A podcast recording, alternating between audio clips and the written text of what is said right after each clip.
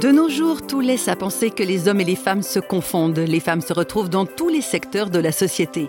On parle d'égalité dans un monde de performance et de perfection. Les femmes ne sont pas en reste quant aux contraintes qui se révèlent parfois source de stress ou de perte de repères.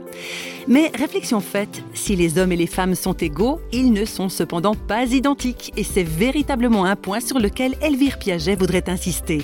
Elvire Piaget vit en France, elle dirige une association appelée Contact chrétien féminin. Elle parle de ces pressions qui sont le lot de nombreuses femmes. Les femmes se sentent souvent coupables de ne pas arriver à être à la fois des bonnes mères, des bonnes épouses, des bonnes employées. Elles manquent de temps pour développer des relations profondes et ça les fait souffrir énormément. Et je pense que peut-être un mot qui nous joue des tours, je crois, c'est le mot parité. Parce que le mot parité vient de pareil et je ne crois pas que les hommes et les femmes soient vraiment pareils. La femme, elle était construite différemment, elle était bâtie différemment de l'homme, et je, je, plaisante en disant ce petit bout de chromosome en plus fait peut-être toute la différence. Face à la souffrance des femmes, Elvire Piaget explique ce qu'elle fait au travers de son association.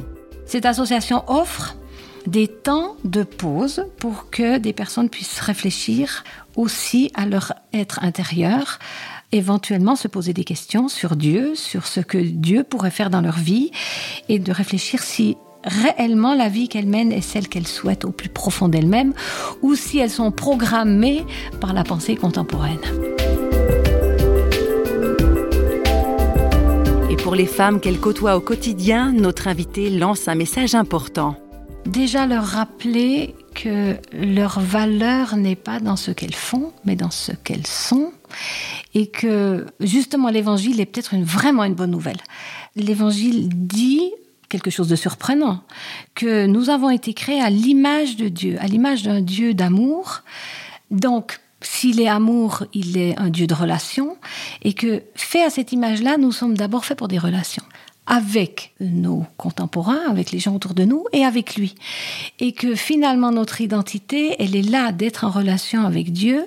Et puis à partir de là, on peut trier ce qui est important de ce qui est secondaire. Mais si on n'a pas une identité claire, si on ne sait pas vraiment qui on est, je pense que c'est encore plus difficile de vivre avec ces pressions.